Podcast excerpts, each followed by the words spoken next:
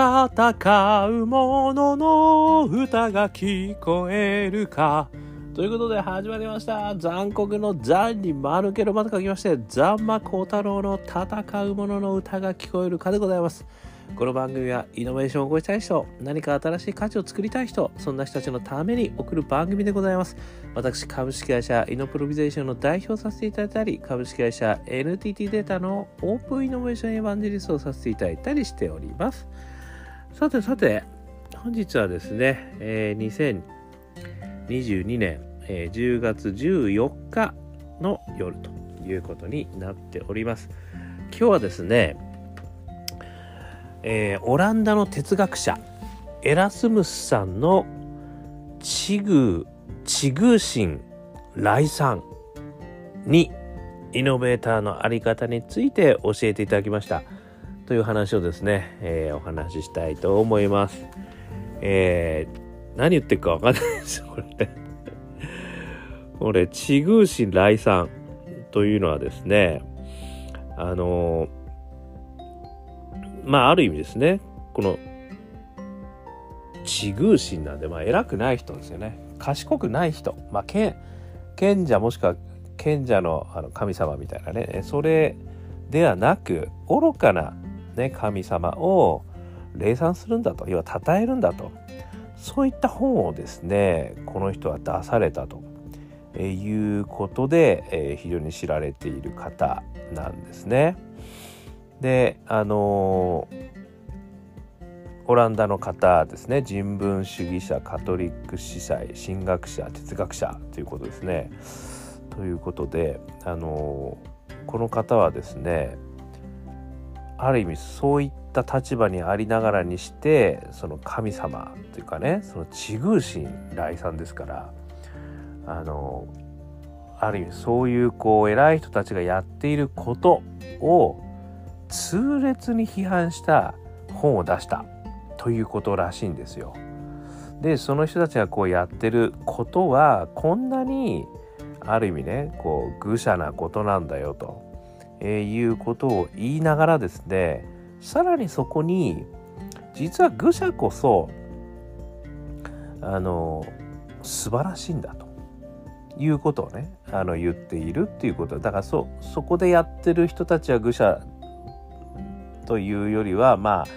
まあある意味ねあの賢者としてやっていそうな人たちのことはすごい批判をしまあある意味ねそういうふうじゃない人たちのこと。まあこれをまあある意味愚者というような形で礼賛したと、ね、いうことですよね。だからまあ下克上みたいな感じなんですよね。でこれがですねあの1900え違うわ。1500あ違うわ。1466年から1536年生きられた方なのでまあ500年前なんですよねこの本が出されたのが。でこの本がですねかなりこうあの売れたという、まあ、当時にしてはものすごいですねあの売れたらしいんですよね要は世の中にこう受け入れられたということらしいんですよね。でですね今回はあのこの話はどこでちょっとネタを仕入れたかというとですね私の大好きな NHKE テレ東京の「ロッチと子羊」かっこ21タクシードライバーの悩みかっこ2っていうところですね。2022年10月13日にあの放送になったんですけどここではあのタクシーの運転手さんが緊張してしまうと。でそれなんとかなんないか？みたいな話をされたんですけどそこでこのあの小川先生がですね 小川先生っていう哲学者が出てくるんですけどその先生がこれをちょっとご紹介いただいたと。ということでオランダの哲学者ねエラスムスさん。であのこれ曰くですねその番組でちょっと言われていたのは真の資料深さは愚者にこそ備わっている。まあ、賢者の反対ですね愚者。もう一つはですね賢人が新たな知識を得る上で障害になるものは恥じらいと懸念であるということも言われているんですよね。なのでこのあの地宮神来さんにねあのこう批判徹底的に批判されてるようなあお話ですけどもあのそういうふうにこう偉くなってるねその当時ですよその当時偉かった方々はあの違うんだと。でそういう人たちにまあある意味ねならないためにまあある意味その愚者としてあのいることこそ実はすごく素敵なことなんだと。でその時にまあ実際にねやっぱりすごく大事なことは恥じらいと懸念これをあの障害になるんだとだからその障害を取り除くことによって愚者がある意味ねあの賢治になるんだと、えいうようなねあの話をされているということなんですよね。でこのお話をですねあの受けまして、まあ、私はですねもうここから全くあの番組とは関係なくなってしまうんですがあのまずはですねやっぱりこのエラスムスさんの「地宮神来産」という本をねこの500年前にですねしかも本当名だたるこう宗教家の皆さんがねいる中でそこを痛烈に批判した本を出したということにですねまずはこのイノベータースピリッツいただきましたと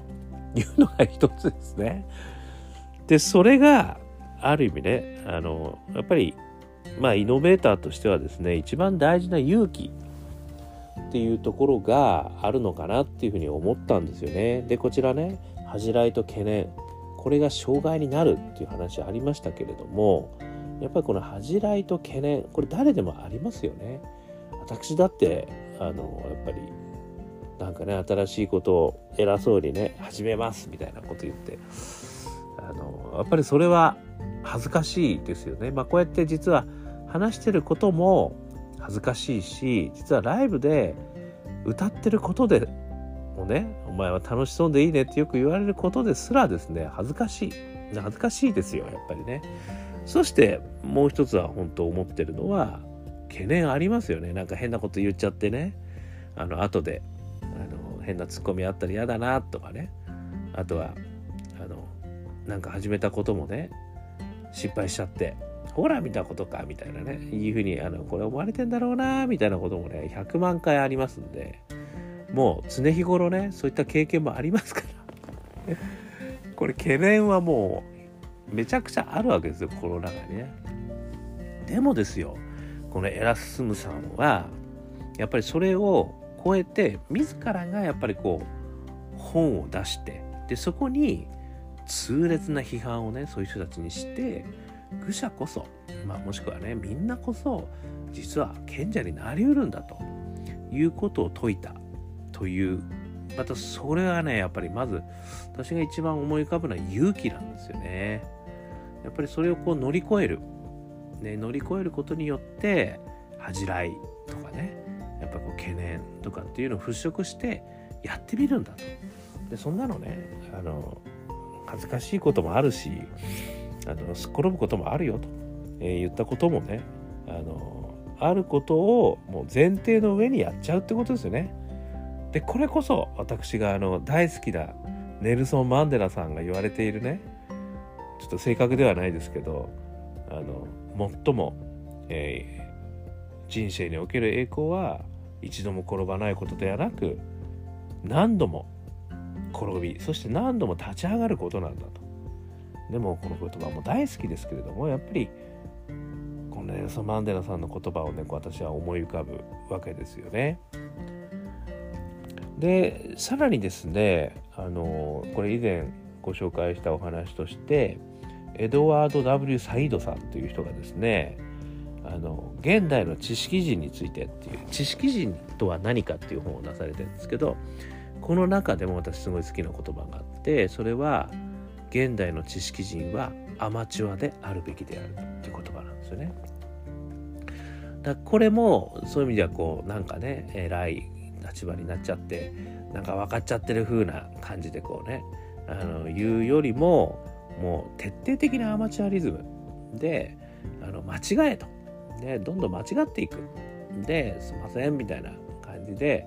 あの専門家だから何でも知ってるんだみたいな感じじゃなくてやっぱりアマチュアなんでねちょっと分かんない中いろいろやってます的な感じこそですねあの現代の知識人なんだということをサイドさん言われてるのと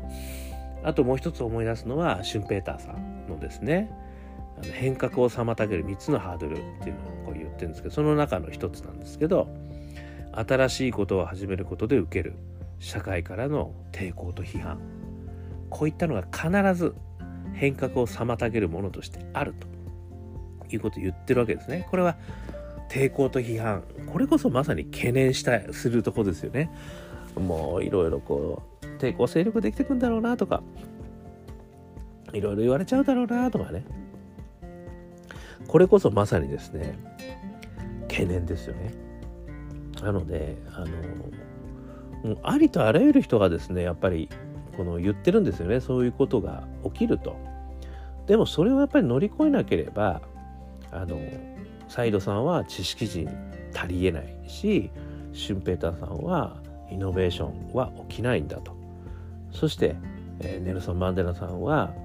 人生最高の栄光を獲得することはできないよってことをね暗にこう言ってるってことですよね。なのであのやっぱり一番思うのはですねこのエラスムスさんがもう500年も前にですねこういったことを書籍として出すと。まあこれのやっぱり勇気ですよね。でそれがおそらくあのいろんな、まあ、まさにこう生き様としてですねこういろんな人に伝播していってそしていろんな人の言葉も生んでるんじゃないかっていうことをねこう感じるっていうことなんですよね。それがやっぱりこうイノベーターとしてですね時を超えてあの